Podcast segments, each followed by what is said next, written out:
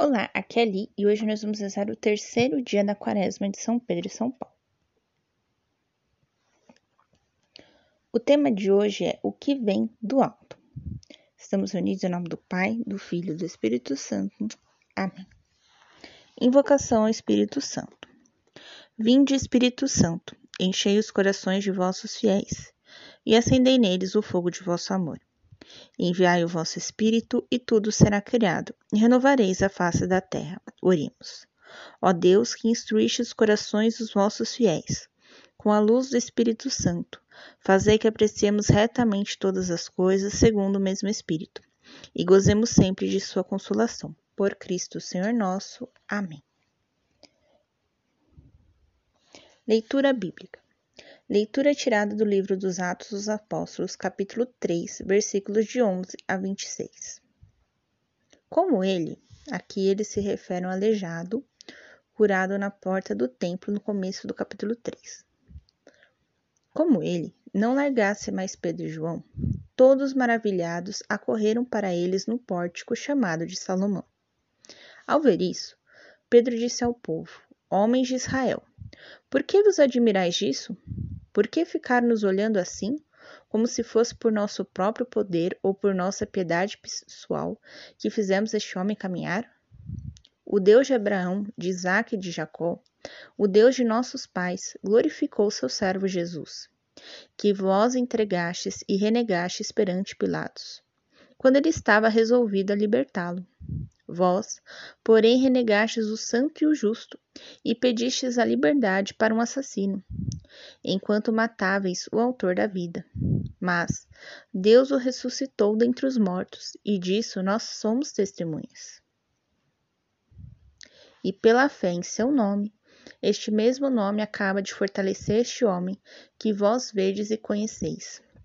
E a fé nele deu a este homem a saúde perfeita na presença de todos vós. No entanto, irmãos, eu sei que vós e vossos chefes agistes assim como ignorância. Foi assim que Deus cumpriu aquilo que havia perdido, aquilo que havia predito pela boca de todos os profetas, isto é, que seu Cristo haveria de sofrer. Arrependei-vos, pois, e convertei-vos, para que vossos pecados sejam apagados, e que assim o Senhor faça chegar o tempo do repouso. Ele enviará então o Cristo que vos foi destinado, Jesus, aquele que o céu deve guardar até os tempos da restauração universal, da qual Deus falou pela boca de seus santos profetas de outrora. Primeiro disse Moisés: O Senhor Deus suscitará para vós, dentre vossos irmãos, um profeta semelhante a mim. Vós o escutareis em tudo o que vos disser. E todo aquele que não escutar esse profeta será eliminado do meio do povo. Depois, todos os profetas que falaram desde Samuel e seus sucessores anunciaram também esses dias. Vós sois os filhos dos profetas e da aliança que Deus fez com nossos pais quando disse com nossos pais, quando disse a Abraão: E em tua descendência serão abençoadas todas as famílias da terra. Foi para vós, em primeiro lugar, que Deus ressuscitou seu servo e o enviou para vos abençoar, convertendo cada um de vós de suas maldades. Reflexão. No começo do capítulo 3, Pedro cura um aleijado, e este passa a segui-lo. O povo vai atrás, admirável. Então Pedro afirma que não foi ele quem fez o milagre. Ele serviu de instrumento para que o milagre acontecesse.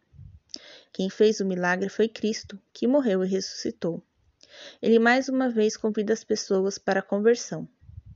Pedro mais uma vez os apresenta.